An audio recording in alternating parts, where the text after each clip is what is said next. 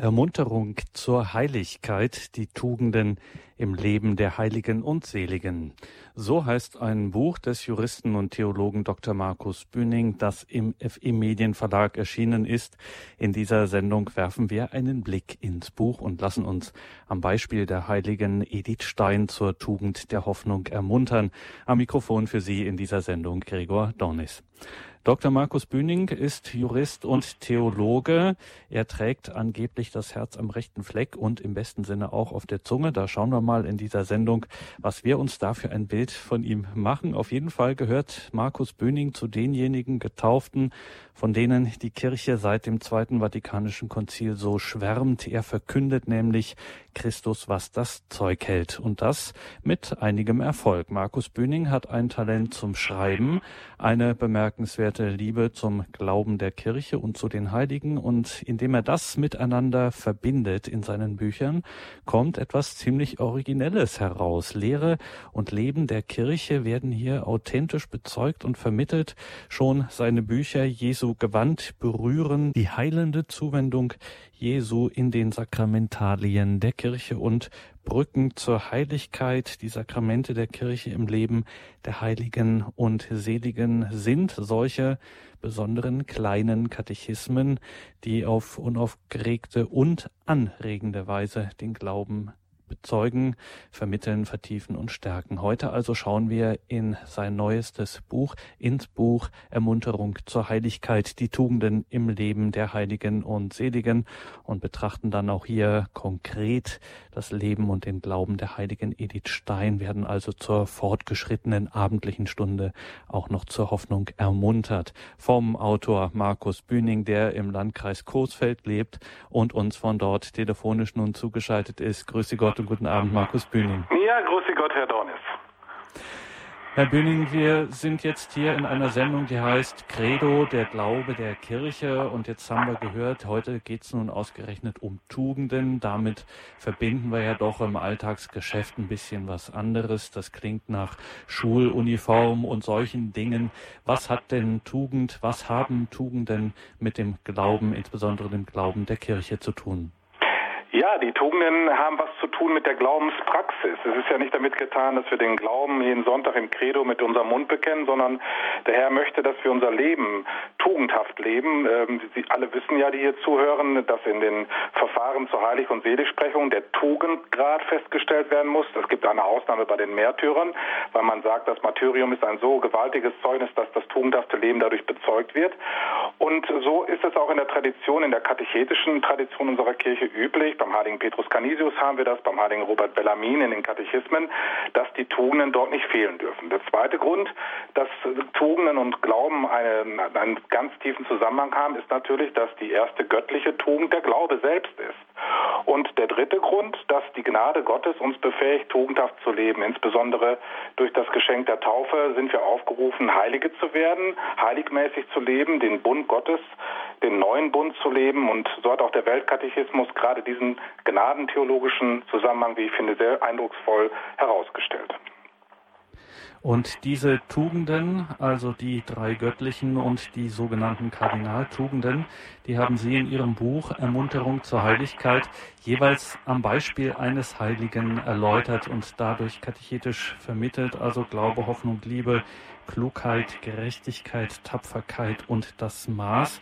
Und für die Hoffnung haben Sie als beispielhaft die heilige Edith Stein gewählt. Die haben wir uns für diese Sendung besonders rausgesucht. Natürlich ganz klar jetzt im Oktober, am vergangenen Dienstag, haben wir ihrer gedacht als Patronin Europas in den europäischen Ländern auch mit einem eigenen Messformular, mit einem Fest begangen. Die Hoffnung bei der heiligen Edith Stein, Dr. Markus Bühning. Wir freuen uns, wenn Sie uns dazu ein paar Gedanken mitteilen. Ja, danke schön. Die Hoffnung und die heilige Edith Stein. In einer hoffnungslosen Zeit, der Zeit der Weltwirtschaftskrise in den 20er Jahren des letzten Jahrhunderts und der darauf folgenden nationalsozialistischen Gewaltherrschaft, trat in Deutschland das Leben der heiligen Edith Stein wie ein heller Lichtstrahl hervor. Edith, als gebürtige Jüdin, tief geprägt von der Hoffnung des Volkes Israel, fand durch jahrelanges Ringen endlich die Erfüllung ihrer Hoffnung in Jesus Christus. Mit ihrer Kreuzeswissenschaft und ihrem Martyrium in Auschwitz bezeugte sie, wie sehr sie hoffte – Trotz Kreuz, Leid und tiefer Not gab sie nie die Hoffnung auf das unverlierbare Heil, so wie der erste Kanon, der leider so selten gebetet wird in unseren Messfeiern, auf. Bevor wir auf dieses große Hoffnungszeichen in der Schar der Heiligen schauen, wollen wir uns zunächst vor Augen führen, was die Kirche über diese göttliche Tugend lehrt. So heißt es in 1817 des Katechismus, die Hoffnung ist jene göttliche Tugend, durch die wir uns nach dem Himmelreich und dem ewigen Leben als unserem Glück sehnen, indem wir auf die Verheißungen Christi vertrauen und uns nicht auf unsere Kräfte, sondern auf die Gnadenhilfe des Heiligen Geistes verlassen. Zitat Ende. Die Hoffnung ist die Tugend, die unser Leben auf das Ziel ausrichtet, das wir als Christen sehnsuchtsvoll erwarten, das ewige Leben. In diesem Sinne rufen uns auch die Worte der Heiligen Schrift zu, Lasst uns an dem unwandelbaren Bekenntnis der Hoffnung festhalten, denn er, der die Verheißung gegeben hat, ist treu, so im Hebräerbrief Kapitel 10. Nach dieser grundlegenden Begriffsbestimmung geht der Katechismus zunächst auf die anthropologische Komponente der Hoffnung und die Wirkweise dieser Tugend ein. Unser natürliches Streben nach Glück wird durch die Hoffnung gleichsam emporgehoben in die sehnsuchtsvolle Erwartung der ewigen Glückseligkeit. Hören wir wieder den Weltkatechismus. Die Tugend der Hoffnung entspricht dem Verlangen nach Glück, das Gott in das Herz des Menschen gelegt hat. Sie nimmt in sich die Hoffnungen auf, die das Handeln des Menschen beseelen. Sie läutert sie, um sie auf das Himmelreich auszurichten. Sie bewahrt vor Entmutigung, gibt Halt in Verlassenheit. Sie macht das Herz weit in der Erwartung der ewigen Seligkeit. Zitat Ende. Bei der Hoffnung geht es also nicht um eine billige Jenseitsvertröstung des Menschen. Dieser Vorwurf der klassischen Religionskritik eines Karl Marx und eines Ludwig Feuerbach verkennt im Kern das Wesen der Hoffnung. Das Streben nach Glück hat auch im natürlichen Leben, im Diesseits seine Berechtigung. Keinem Menschen, der in der Nachfolge Christi stehen will, ist es verwehrt, auch das Glück auf Erden zu suchen. Nur bleibt der Christ nicht in diesem Glücksstreben stecken. Sein Herz weiß um ein noch viel größeres Glück, um ein Ziel, das alles irdische Glück übersteigt. Hierdurch wird unser irdisches Glücksstreben in einen weitaus größeren Raum gestellt. In dieser Hoffnung ruft schon der Psalmist im 18. Psalm, wenn er über Gott lobpreisend sagt, er führte mich hinaus ins Weite, er befreite mich, denn er hatte an mir gefallen. Du, Herr, lässt meine Leuchte erstrahlen, mein Gott macht meine Finsternis hell. Mit dir erstürme ich Welle, mit meinem Gott überspringe ich Mauern. Du schaffst meinen Schritten weiten Raum, meine Knöchel wanken nicht. Zitat Ende. Hoffnung ist alles andere als die Vertröstung auf das Jenseits.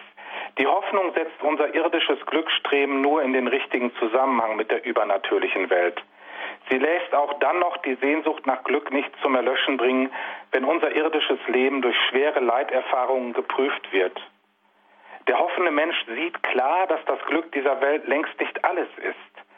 Er braucht sich nicht um seine Zukunft sorgen, weil er sich ganz der Sorge Gottes anvertraut. Diesen Zusammenhang brachte die heilige Edith Stein so zum Ausdruck.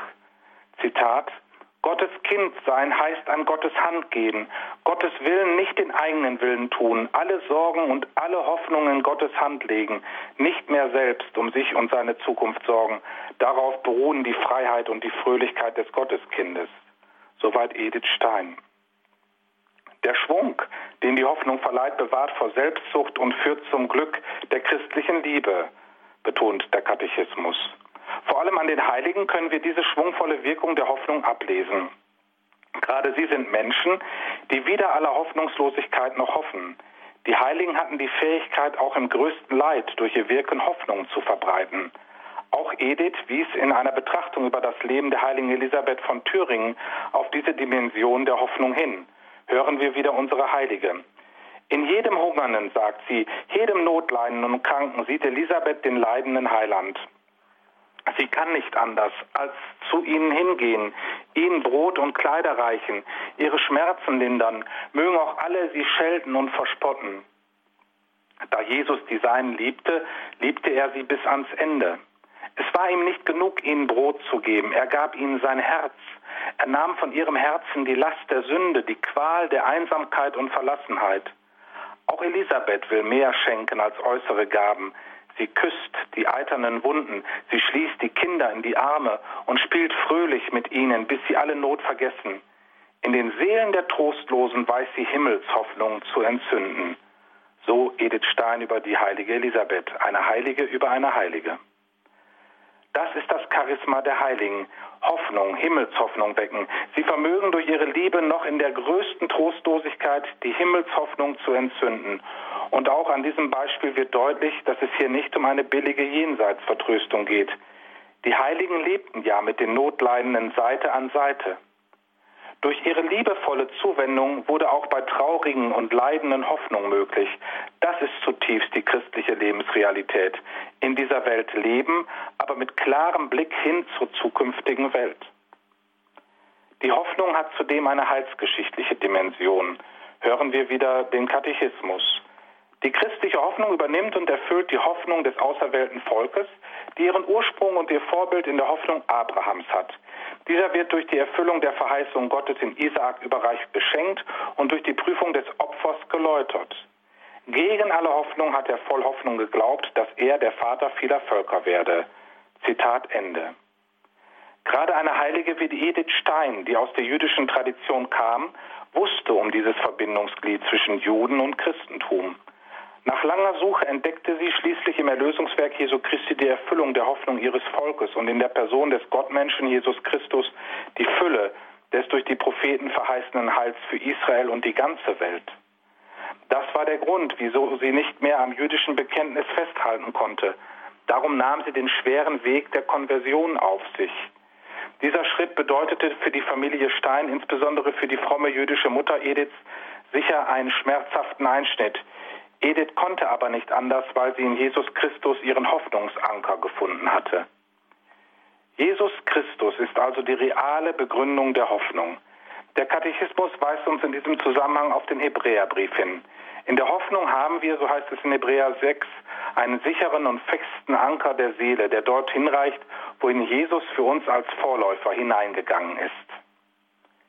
Der heilige Thomas von Aquin führt hierzu aus, Christus ist für uns in das Innere des Zeltes eingetreten und hat dort unsere Hoffnung festgemacht. Fixit. In Christus hat unsere Hoffnung ihren Fixpunkt schlechthin. An ihm sind wir festgemacht. Durch dieses in Christus verankert sein erlangen wir die feste Zuversicht auf das unverlierbare Heil. Diese Verankerung bewahrt uns zugleich davor, uns in Dingen dieser Welt zu verankern. Edith Stein hat mehrmals sehr eindringlich und sicher auch radikal, insbesondere in ihrem Werk über die Mystik des heiligen Johannes vom Kreuz, ihrer Kreuzeswissenschaft, auf diesen Zusammenhang hingewiesen. So verschafft nach ihrer Überzeugung die Hoffnung wie ein Kleid der Seele eine solch lebenssprühende Kraft und Kühnheit. Sie wird so mächtig zu den Gütern des ewigen Lebens emporgetragen, dass ihr im Verhältnis zu dem, was sie hofft, alle Dinge dieser Welt trocken, welk, tot und wertlos vorkommen, wie sie es auch wirklich sind. Hier entblößt und erledigt sich die Seele aller weltlichen Trachten und Kleider.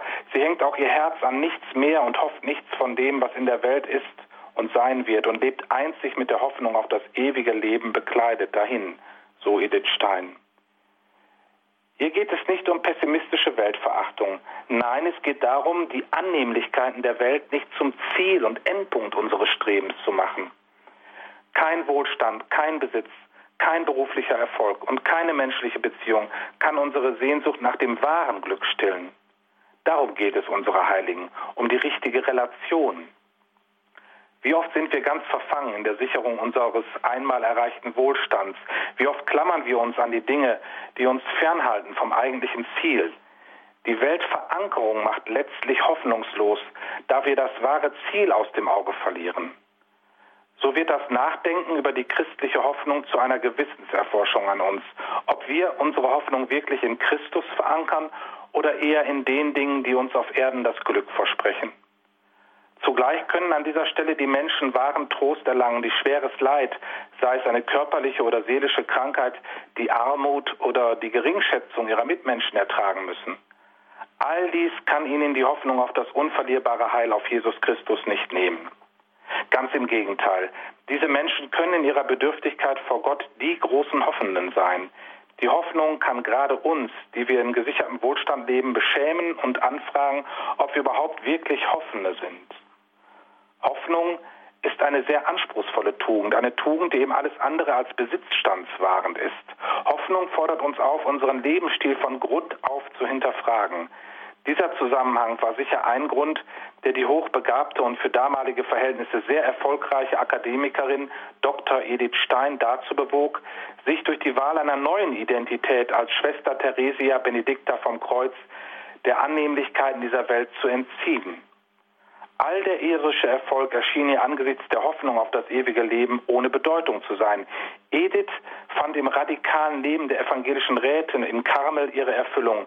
Ja, ihre Entblößung gipfelte am Ende ihres Lebens sogar im Martyrium, im Opfer ihres Lebens für ihr Volk Israel und für das Volk des neuen Bundes der Kirche.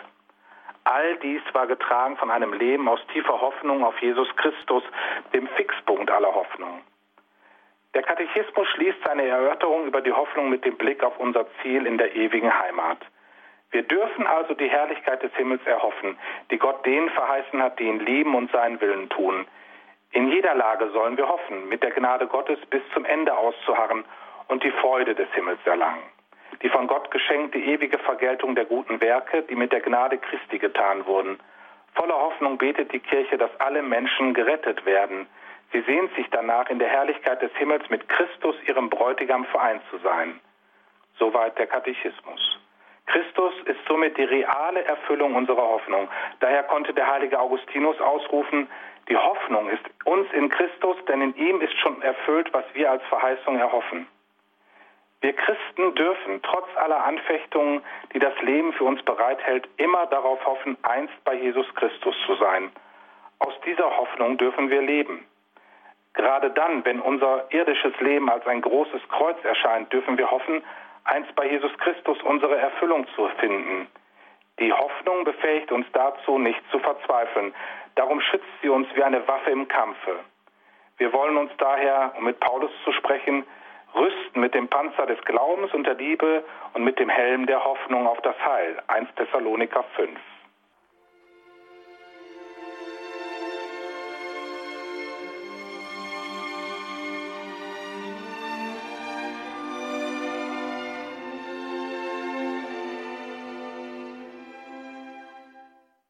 wir nun auf das Leben der heiligen Edith, die ihr ganzes Leben nach der Weisung dieses Apostelwortes auf Jesus Christus sich ausrichtete. Edith wurde am 12. Oktober 1891 am Yom Kippur-Fest, den großen jüdischen Versöhnungstag in Breslau, als jüngstes von elf Kindern einer streng gläubigen jüdischen Familie geboren. Ihr Geburtstag ist von hoher Symbolkraft. Der höchste jüdische Feiertag ist der Versöhnungstag, der Tag, an dem einst der hohe Priester ans Allerheiligste eintrat und das Versöhnungsopfer für sich und das ganze Volk darbrachte, nachdem der Sündenbock, auf den alle Vergehen des Volkes geladen wurden, in die Wüste hinausgetrieben war. Sie selbst wurde in ihrem Martyrium dem großen Versöhnungsopfer des neuen Bundes Jesus Christus gleichgestaltet, am Tag ihrer Hinrichtung stimmte sie ganz überein mit dem Geschehen des neuen Versöhnungstages, dem Karfreitag, als der Herr sich am Holz des Kreuzes als Opferlamm für unsere Sünden hingab. So signalisierte bereits der Tag ihrer Geburt ihre eigentliche Sendung. Edith nahm durch ihre Lebenshingabe teil am Erlösungswerk ihres Herrn, den sie nach langem Suchen endlich gefunden hatte. So wurde sie selbst zum Versöhnungsopfer, ja zum Sühneopfer, in einer Zeit, die voller Verwirrung und Bosheit war. Bereits mit zwei Jahren verlor Edith ihren Vater, der ein Holzgeschäft betrieb. Die tapfere Mutter Auguste Stein übernahm den väterlichen Betrieb und kümmerte sich in aufopfernder Weise um den nötigen Lebensunterhalt ihrer Kinder. Sie war eine vorbildliche und tiefgläubige Frau, der die religiöse Erziehung der Kinder sehr am Herzen lag das regelmäßige Gebet, die würdige Feier des Sabbats und häufige Besuche der Breslauer Synagoge gehörten ganz selbstverständlich zum Lebensalltag dieser Familie. Hier unterschied sich die Familie Stein von vielen jüdischen Familien in Deutschland, die oftmals sehr säkularisiert waren und jedweder religiöser Praxis entbehrten. Trotz dieser religiösen Prägung verlor Edith in ihren Jugendjahren ihren jüdischen Kinderglauben. In dieser Phase konnte sie nicht mehr an einen persönlichen Gott glauben. Überhaupt brodelte es in dieser Zeit sehr im Inneren dieser Jugendlichen. Edith wollte auch nicht mehr lernen. So brach sie mit 15 Jahren ihre Schullaufbahn ab, obwohl sie sich ihrer hohen Intelligenz sicher bewusst war. Die Mutter ließ ihr ihrem Wunsch entsprechend die Freiheit. So meldete Edith sich von der Schule ab und ging im Jahre 1906 für einige Zeit zu ihrer älteren Schwester Else nach Hamburg. Else war mit einem Arzt verheiratet und froh über die Hilfe ihrer Schwester bei der Erziehung ihrer Kinder. So wurden aus dem für einige Wochen geplanten Aufenthalt schließlich zehn Monate. In ihren autobiografischen Notizen beschrieb sie, dass ihre Schwester und ihr Mann, Zitat, völlig ungläubig gewesen seien. Religion gab es in diesem Haus überhaupt nicht. Dieses Klima kam ihrer damaligen Stimmungslage entgegen. Zitat, hier habe ich mir das Beten ganz bewusst und aus freiem Entschluss abgewöhnt. Über meine Zukunft dachte ich nicht nach, aber ich lebte weiter in der Überzeugung, dass mir etwas Großes bestimmt sei. Zitat Ende. Die Ehrlichkeit ihrer Selbsteinschätzung, aber auch ein ungewöhnliches Selbstbewusstsein für einen jungen Menschen treten in dieser Beschreibung zutage. Zu diesem Zeitpunkt hatte Edith freilich noch nicht die geringste Ahnung davon, zu welch großem Weg Gott sie bestimmt hatte. Nach der Rückkehr aus Hamburg ins Elternhaus packte Edith wieder der Eifer zu lernen. Sie meldete sich am Gymnasium an und bestand im Jahre 1911 als eine der besten ihrer Jahrgangsstufe das Abitur in Breslau. Direkt nach dem Abitur nahm Edith in Breslau das Studium der Germanistik, Geschichte und Psychologie auf. Ab 1913 studierte sie in Göttingen. Der Abschied von der Mutter war sicher eine Zäsur im Leben unserer Heiligen. In Göttingen wandte sich Edith auch der Philosophie zu. In diesem Fach konnte Edith nun ihrer Suche nach der Wahrheit nachgehen. Diese Urfrage des Menschen trieb sie in jener Zeit um. Voller Bewunderung blickte sie zu ihrem Lehrer, dem Philosophen Professor Edmund Husserl, auf. Überhaupt wandte sich Edith immer mehr von den psychologischen Studien ab und hoffte, in der Auseinandersetzung mit, der, mit den Fragen der Philosophie den Dingen umso mehr auf den Grund gehen zu können. Nun begegnete sie, freilich zunächst auf bloß intellektueller Ebene, dem Phänomen des Katholizismus in der Gestalt eines weiteren Gelehrten der Universität, Professor Max Scheler. Dieser Mann begeisterte Edith sehr. Ganz anders als der nüchterne Husserl vermochte dieser Lehrer die Schüler in den Bann zu ziehen. Hören wir, wie Edith über diese Begegnung schreibt. Schelers Art aber, geniale Anregungen auszustreuen, ohne ihnen systematisch nachzugehen, hatte etwas Blendendes und Verführerisches. Dazu kam, dass er von lebensnahen Fragen sprach, die jedem persönlich wichtig sind und besonders junge Menschen bewegen, nicht wie Husserl von nüchternen und abstrakten Dingen. Zitat Ende. In diesem Satz wird vieles über den Charakter Ediths deutlich. Sie wollte keine Wissenschaft betreiben, die dem Leben fernsteht. Nein, sie forderte die Lebensnähe allen wissenschaftlichen Suchens und Forschens. Noch wichtiger war für ihren weiteren Lebensweg der prägende Eindruck Schelers. Hören wir wieder Edith. Für mich, wie für viele andere, ist in jenen Jahren sein Einfluss weit über das Gebiet der Philosophie hinaus von Bedeutung geworden. Ich weiß nicht, in welchem Jahr Scheler zur katholischen Kirche zurückgekehrt ist. Es kann damals nicht sehr lange zurückgelegen haben. Jedenfalls war es die Zeit, in der er ganz erfüllt war von katholischen Ideen und mit allem Glanz seines Geistes und seiner Sprachgewalt für sie zu werben verstand. Das war meine erste Berührung mit dieser bis dahin völlig unbekannten Welt. Sie führte mich noch nicht zum Glauben, aber sie erschloss mir einen Bereich von Phänomenen, an denen ich nun nicht mehr blind vorbeigehen konnte. Nicht umsonst wurde uns beständig eingeschärft, dass wir alle Dinge vorurteilsfrei ins Auge fassen, alle Scheuklappen abwerfen sollten. Die Schranken der rationalistischen Vorurteile, in denen ich aufgewachsen war, ohne es zu wissen, fielen, und die Welt des Glaubens stand plötzlich vor mir. Menschen, mit denen ich täglich umging, zu denen ich mit Bewunderung aufblickte, lebten darin. Sie mussten zumindest eines ernsten Nachdenkens wert sein. Zitat Ende. Wie so oft in der Kirchengeschichte war hier das Beispiel eines gläubigen Menschen der erste Schlüssel, der die Tür zum Glauben öffnet. Diese Schilderung zeigt uns deutlich, wie wertvoll unser Beispiel im Alltag, sei es in der Familie, im Beruf oder in der Freizeit sein kann. Wenn Menschen spüren, dass der Glaube etwas Gutes in einem bewirkt, kann durchaus ein Interesse dafür geweckt werden, der Frage nach dem Glauben nachzugehen. Genau dies hat Professor Scheler bei den jungen Studentinnen bewirkt. Diese universitäre Begegnung ist der zaghafte Beginn einer großen Bekehrungsgeschichte, der Geschichte der Patronin Europas Edith Stein. Die akademische Laufbahn, die Edith einschlug, wirkt auf uns wie eine Bilderbuchkarriere. 1915 Staatsexamen, 1916 Referendarzeit und Doktorexamen mit höchster Auszeichnung, 1916 bis 18 wissenschaftliche Assistentin bei Professor Husserl in Freiburg im Breisgau, 1919 bis 23 private wissenschaftliche Arbeit, 1923 bis 31 Lehrerin am Lyzeum und an der Lehrerinnenanstalt in Speyer, 1928 bis 1931 mehrere Reisen im In- und Ausland, Übersetzungsarbeiten und schriftstellerische Tätigkeit und schließlich die Dozentenstellen am Deutschen Institut für wissenschaftliche Pädagogik in Münster, Westfalen von 1932 bis 1933. Der Kriegsausbruch im Jahre 1914 machte auf sie einen starken Eindruck. 1915 leistete Edith den Lazarettdienst beim Deutschen Roten Kreuz. In dieser Phase ihres Lebens wurde sie mit dem Leid und qualvollen Sterben vieler Menschen sowie dessen Folgen konfrontiert. Umso bemerkenswerter ist es, dass Edith ihren Weg zielstrebig weiterging. Allerdings darf man nicht darüber hinwegsehen, dass sie während der Phase ihrer Doktorarbeit unter starken inneren Kämpfen, ja unter Depressionen litt. Von außen erschien Edith immer als hochkompetente und karrierebewusste Frau, die mit ihrem lebhaften Temperament alles andere als einen melancholischen Eindruck auf ihre Umwelt machte. Doch in ihrem Inneren sahen die Dinge oft ganz anders aus. So schrieb sie über diese Zeit, die Auseinandersetzung mit der Gestaltung des Stoffes der Doktorarbeit ließ mir Tag und Nacht keine Ruhe. Damals habe ich das Schlafen verlernt und es hat viele Jahre gedauert, bis mir wieder ruhige Nächte geschenkt wurden. Ich konnte nicht mehr über die Straße gehen, ohne zu wünschen, dass ein Wagen über mich hinwegführe. Und wenn ich einen Ausflug machte, dann hoffte ich, dass ich abstürzen und nicht lebendig zurückkommen würde. Zitat Ende. Hier wird deutlich, dass auch nach außen völlig souverän wirkende Menschen in ihrem Innersten zutiefst verwundet sein können.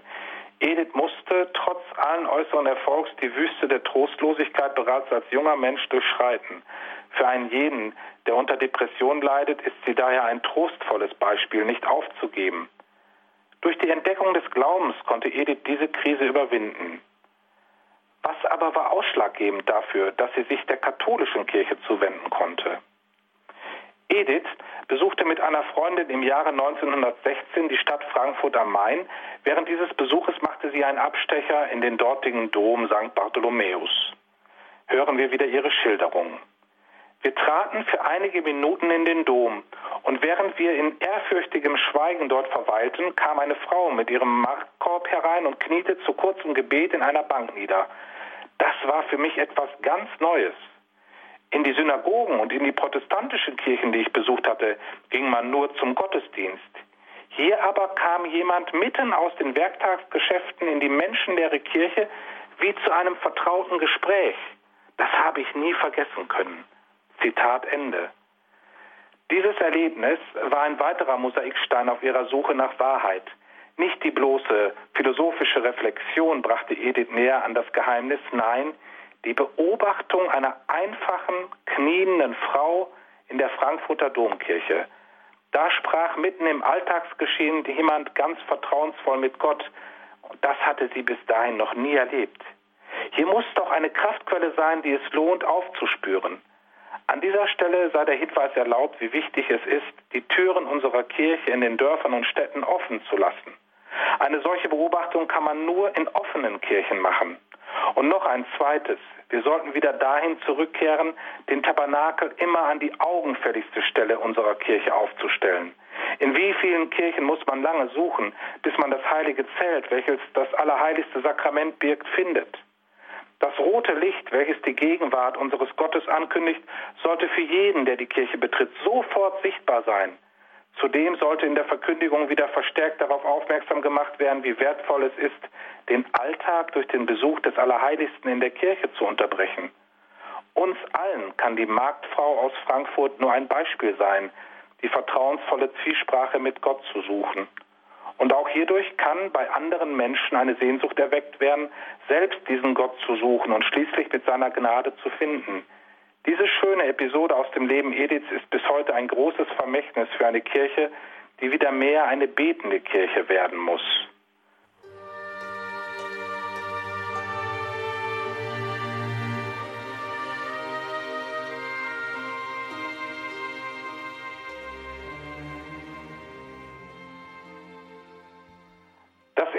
Tiefe Bekehrungserlebnis, das Edith in ihren Grundfesten erschütterte, hatte sie im Jahre 1917.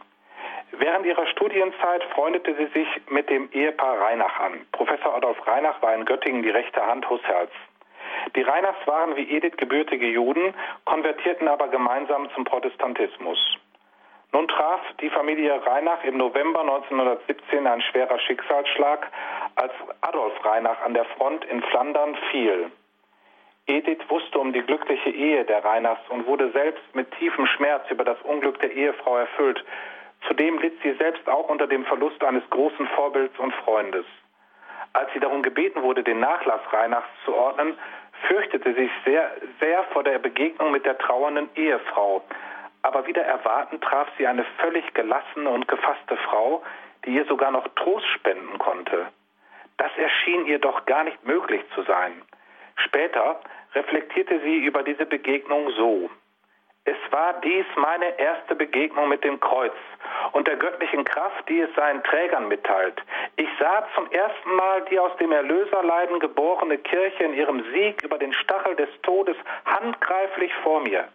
Es war der Augenblick, in dem mein Unglauben zusammenbrach, der jüdische Glaube verblasste und Christus aufstrahlte. Christus im Geheimnis des Kreuzes. Soweit Edith. Nun wird auch klar, wieso das Leben Edith Steins der Tugend der Hoffnung zugeordnet wird. Durch das Erleben eines Menschen, der selbst durch schwerste Leiterfahrung noch hoffen konnte, verlor sie ihren Unglauben. Die christliche Hoffnung ihrer Freundin verwandelte sie und eröffnete ihr den Weg zur Bekehrung. Zudem erfuhr sie, dass im Kreuz das Heil ist, was gleichsam vor ihrem inneren Auge aufstrahlte. So teilte sie kurz vor ihrem Tod einem Priester über dieses Erlebnis noch Folgendes mit. Darum konnte ich auch bei meiner Einkleidung keinen anderen Wunsch äußern, als im Orden vom Kreuz genannt zu werden. Zitat Ende. Der Weg zur Taufe erstreckte sich aber noch auf die nächsten fünf Jahre. Edith war viel zu überlegt, als dass sie hinsichtlich einer möglichen Konversion einen Schnellschuss gemacht hätte. Zudem erschwerte sicher auch die tiefe Liebe zu ihrer Mutter die Entscheidung. Sie war sich aber sicher, dass sie in dieser Richtung weitersuchen musste. Von nun an beschäftigte sie sich immer intensiver mit dem Christentum. Zur Entscheidung kam es schließlich im August 1921, als Edith zu Gast bei einer Freundin in Bergzabern in der Pfalz war. Als die Freundin mit ihrem Ehemann für einige Tage verreisen wollte, forderte diese Edith auf, aus dem Bücherschrank doch nach Belieben zu wählen. Hören wir wieder auf Ediths Erzählung. Ich griff hinein aufs Geratewohl und holte ein umfangreiches Buch hervor. Es trug den Titel Leben der heiligen Teresa von Avila, von ihr selbst geschrieben. Ich begann zu lesen, war sofort gefangen und hörte nicht mehr auf bis zum Ende. Als ich das Buch schloss, sagte ich mir, das ist Wahrheit. Zitat Ende. Was war geschehen?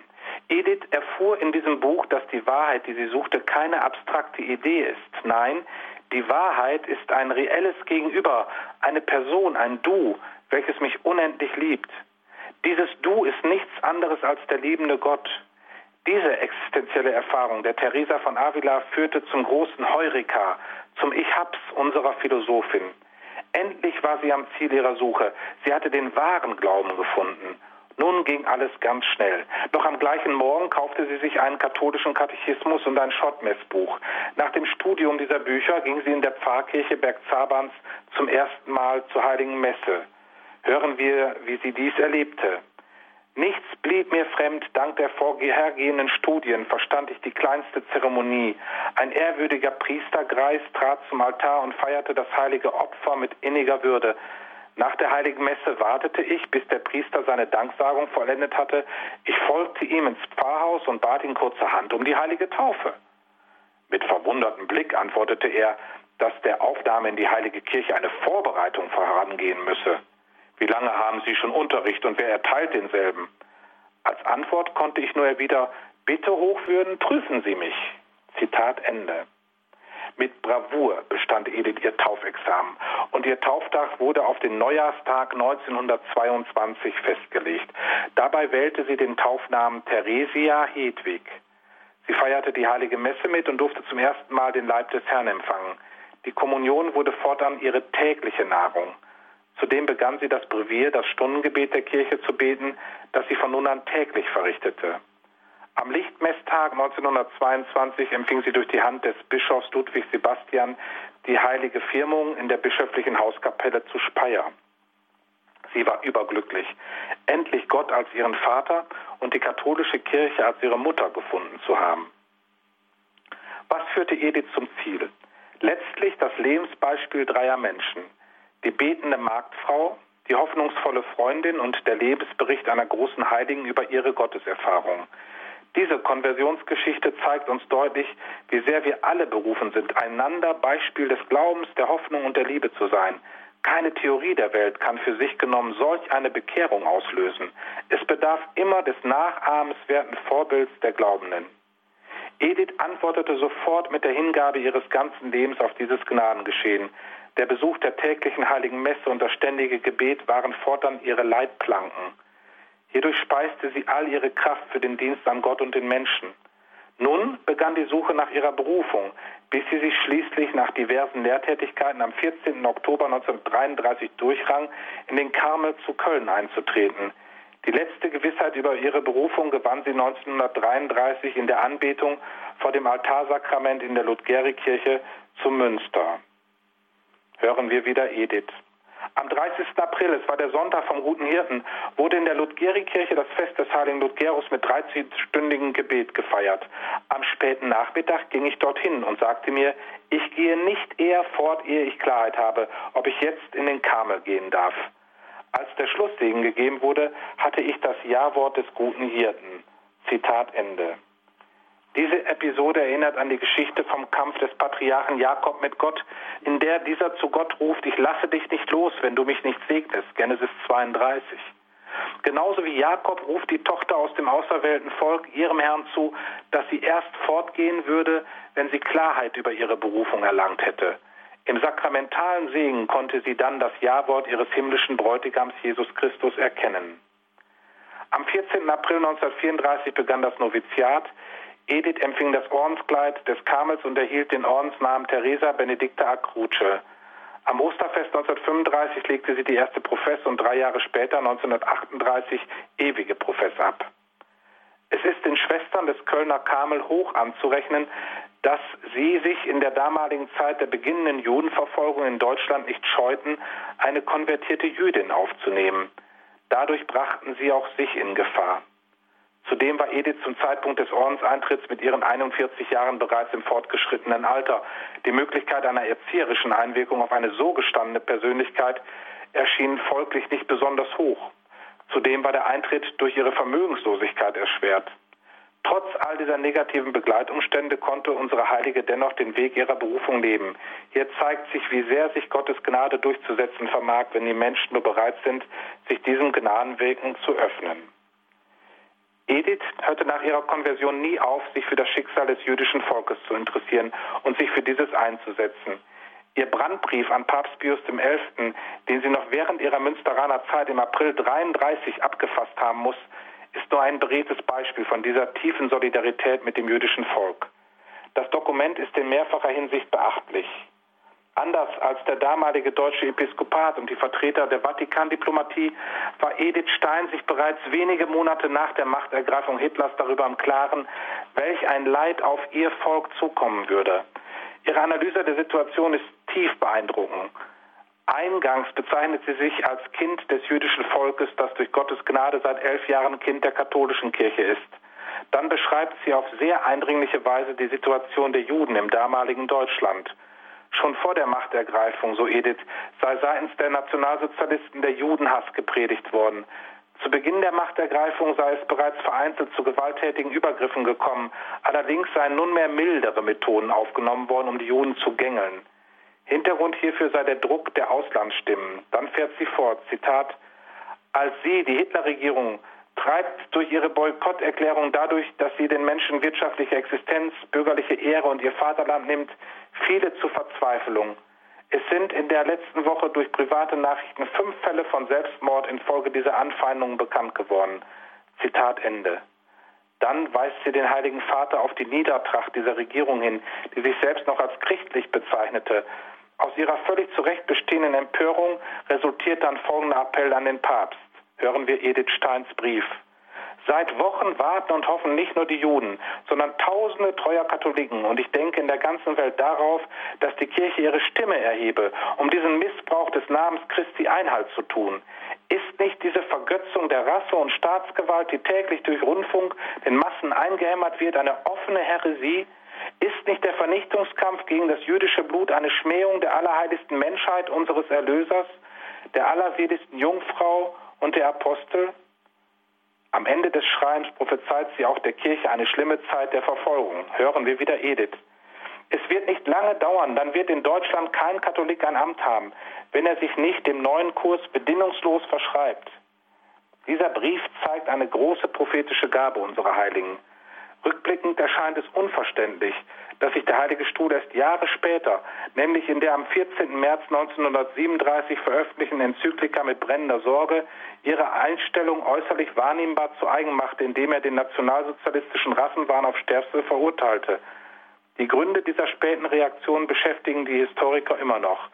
Die 1933 laufenden Konkordatsverhandlungen, die Einschätzung der meisten deutschen Bischöfe zu Beginn der Machtergreifung und die tiefe Sorge um einen neu aufbrechenden Kulturkampf werden in diesem Zusammenhang als Erklärungsversuche angeführt. Für eine Vertiefung dieser Frage ist hier leider nicht der Raum. Die Problemlage stellte sich zu diesem Zeitpunkt jedenfalls aus Sicht des Papstes, der die Verantwortung für die Universalkirche trug, sehr verworren und kompliziert dar. Es bleibt hier ein tiefer Schmerz über den Verlauf der Geschichte. Die Kirche hat hier sicher Schuld auf sich geladen. Umso mehr verdient der Freimut Edith Steins unsere tiefe Anerkennung und Bewunderung. Im Gefolge der Reichspogromnacht am 9. November 38 war der Heiligen ein Fortleben im Karmel zu Köln nicht mehr möglich. Daher floh sie am Silvestertag 1938 in den Karmel von Echt im benachbarten Holland. Doch auch hier war die Karmelitin nach der Besetzung Hollands durch die deutschen Truppen im Jahr 1940 ihres Lebens nicht mehr sicher.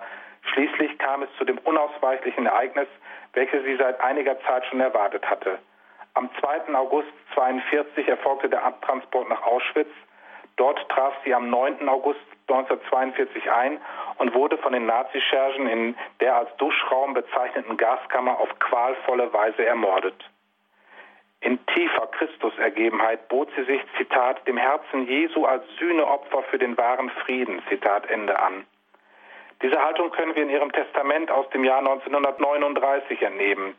Dort sagt sie, schon jetzt nehme ich den Tod, den Gott mir zugesagt hat, in vollkommener Unterwerfung unter seinen heiligen Willen mit Freude entgegen. Ich bitte den Herrn, dass er mein Leben und Sterben annehmen möchte, zu seiner Ehre und Verherrlichung für alle Anliegen der heiligen Kirche, insbesondere für die Erhaltung, Heiligung und Vollendung unseres heiligen Ordens, damit der Herr von den Seinen aufgenommen werde und sein Reich komme in Herrlichkeit für die Rettung Deutschlands und den Frieden in der Welt, schließlich für meine Angehörigen Lebende und Tote und alle, die Gott mir gegeben hat, dass keines von ihnen verloren gehe. Zitat Ende. Auch hier spricht wieder die ganz hoffende Frau.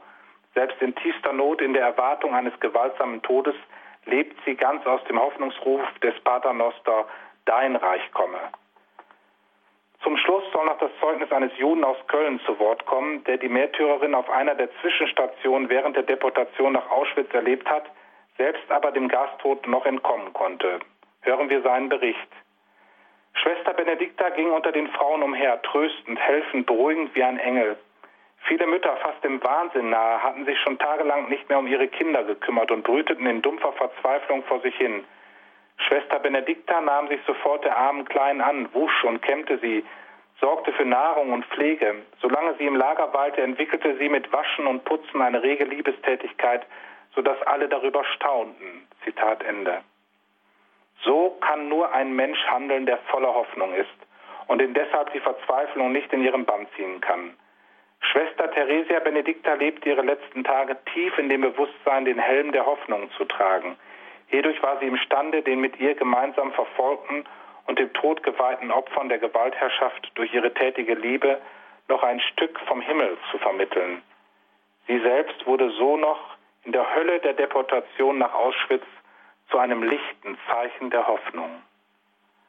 Heilige Edith, liebe Schwester Theresia Benedikta, wir danken dir für dein Lebenszeugnis. Wir bitten um deine Fürsprache, besonders für die vielen jungen Menschen, die nach der Wahrheit suchen. Hilf ihnen in Jesus Christus die Erfüllung aller Hoffnung zu finden. Wir bitten dich auch um deine himmlische Hilfe bei allen Bestrebungen der Kirche, sich mit deinem Volk, dem Volk Israel, zu versöhnen. Steh uns bei mit deiner Fürbitte, wenn wir gegen die Ungerechtigkeit und die Verfolgung unschuldiger Menschen unsere Stimme erheben müssen. Heilige Edith Stein, bitte für uns.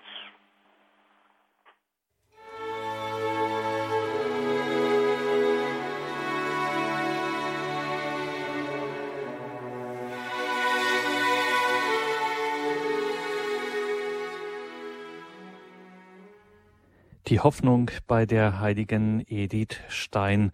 Wir hörten Dr. Markus Bühning, sind heute in dieser Sendung beschäftigt mit seinem Buch Ermunterung zur Heiligkeit, die Tugenden im Leben der Heiligen und Seligen.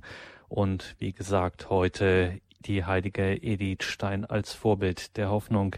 Danke, Dr. Bühning, für diese gute Stunde in dieser Sendung für diesen bewegenden Einblick in das Leben, in den Glauben der heiligen Edith Stein. Wir müssen natürlich nochmal nachfragen, wenn es uns heute auch um ihr Buch geht, welche anderen Heiligen gibt es denn dann noch so in ihrem Buch zu den Tugenden? Ja, es sind alles ganz tolle, wie ich finde, Vorbilder. Manche sind gar nicht so bekannt.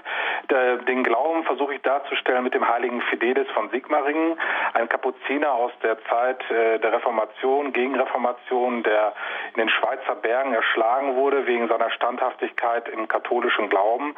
Dann die Liebe, das hat sich, fand ich, angeboten, nicht den klassischen Caritas-Weg zu gehen. Natürlich habe ich an Mutter Teresa gedacht, aber ich dachte mir, nimm da mal den, den guten Bruder Klaus, weil man da die verschiedenen Ebenen der Liebe, die Vaterlandsliebe, die Liebe als Ehemann, die Gottesliebe in seiner Zeit als Einsiedler im Rampft, also die verschiedenen, auch die Liebe zu seinen Kindern, Formen der Liebe darstellen kann. Ja, die Klugheit habe ich genommen, einen ganz bekannten, unseren Johannes Don Bosco. Die Klugheit als Erzieher zeichnet ihn da geradezu aus. Die Gerechtigkeit habe ich einen Diözesan Seligen genommen, hier aus dem Bistum Münster. Eine ganz interessante Gestalt, in sehr wahrscheinlich nicht so bekannt, ein Konvertit, der selige Nils Steensen. Er war Weihbischof in der Barockzeit bei uns im Bistum und hat hier einiges durchgemacht, weil er hier aufgeräumt hat. Aber da will ich nicht so viel verraten. Man soll ja noch neugierig werden. Ja, und die Tapferkeit ist wieder ein großer Star am Heiligen Himmel, Thomas Morus. Auch, denke ich, gerade wegen der Diskussion um Ehe und Familie sehr aktuell. Und das Maß, das bot sich an, weil er ist der große Künstler des Maßhaltens, der uns bewahrt vor jeglichem Fanatismus, der heilige Franz von Sales alles. Das alles, wie gesagt, in diesem Buch zu finden, nachzustöbern, Ermunterung zur Heiligkeit, die Tugenden im Leben der Heiligen und Seligen, erschienen im FE Medienverlag, wie auch die weiteren Bücher von Markus Bühning ebenfalls voll mit Beispielen der Heiligkeit aus der christlichen Hagiografie. Alle Angaben dazu wie immer ganz klar bei uns im Infofeld zur Sendung. Im Tagesprogramm neben der Sendung gibt es das anzuklicken und dann finden Sie das. Unser Hörerservice weiß wie immer auch darüber Bescheid und kann Ihnen darüber ab morgen dann auch telefonisch wieder Auskunft geben, wenn Sie sich dafür interessieren. Ein herzlicher Dank an dieser Stelle auch an den FE Medien Verlag, dass wir dieses Buch ja auch wörtlich zitieren durften. Daraus in dieser Sendung auch, dass es nicht selbstverständlich im Buch Ermunterung zur Heiligkeit, die Tugenden im Leben der Seligen und Heiligen gibt es nicht nur eben diese Beispiele der Leben und der Glauben geschildert, sondern auch es gibt zusätzlich noch eine Novene. Novene um ein tugendhaftes Leben, in dem die einzelnen Tugenden und die Heiligen jeweils eine Rolle spielen und dann müssen wir natürlich heute, wo es um die heilige Edith Stein geht, auch dieses Gebet des dritten Tages, des Gebetes um die Hoffnung, Edith Stein, die hoffnungsvolle, beten zum Ausklang dieser Sendung mit Markus Bühning. Und das machen wir dann auch im Namen des Vaters und des Sohnes und des Heiligen Geistes. Amen. Wir hören auf Gottes Wort, auf Psalm 119. Stütze mich, damit ich lebe, wie du es verheißen hast. Lass mich in meiner Hoffnung nicht scheitern, gib mir Halt, dann finde ich Rettung. Immer will ich auf deine Gesetze schauen. Wir schauen auf das Leben der heiligen Edith Stein. Edith war eine Frau, die, geprägt durch die Hoffnung des Volkes Israel, zum Glauben an den Heiland der Welt, an Jesus Christus gefunden hat. In ihm erkannte sie die Erfüllung des Heilsplanes Jahwes, der die Welt vom ersten Tag seines Daseins mit Treue und Huld begleitet hat. Durch Christus bekam sie die Hoffnung auf das ewige Leben geschenkt. In dieser Hoffnung konnte sie ihren Leidensweg nach Auschwitz gehen und durchstehen. Ohne diese Hoffnung wäre sie verzweifelt.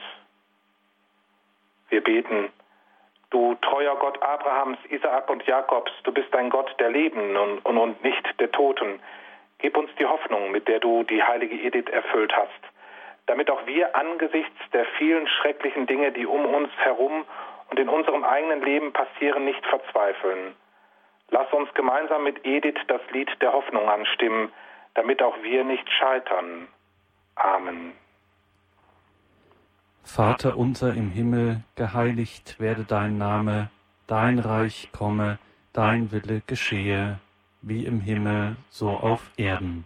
Unser tägliches Brot gib uns heute und vergib uns unsere Schuld, wie auch wir vergeben unseren Schuldigern und führe uns nicht in Versuchung, sondern erlöse uns von dem Bösen. Gegrüßet seist du, Maria, voll der Gnade, der Herr ist mit dir. Du bist gebenedeit unter den Frauen, und gebenedeit ist die Frucht deines Leibes, Jesus. Heilige Maria, Mutter Gottes, bitte für uns Sünder, jetzt und in der Stunde unseres Todes. Amen. Ehre sei dem Vater und dem Sohn und dem Heiligen Geist. Wie im Anfang, so auch jetzt und alle Zeit und in Ewigkeit. Amen. Amen. Danke, Markus Bühning. Danke Ihnen, liebe Hörerinnen und Hörer, fürs Dabeisein. Hier um 21.40 Uhr beten wir dann weiter die Komplet, das Nachtgebet der Kirche. Danke an Agnes Töllner in der Regie. Sie begleitet Sie hier durchs weitere Programm.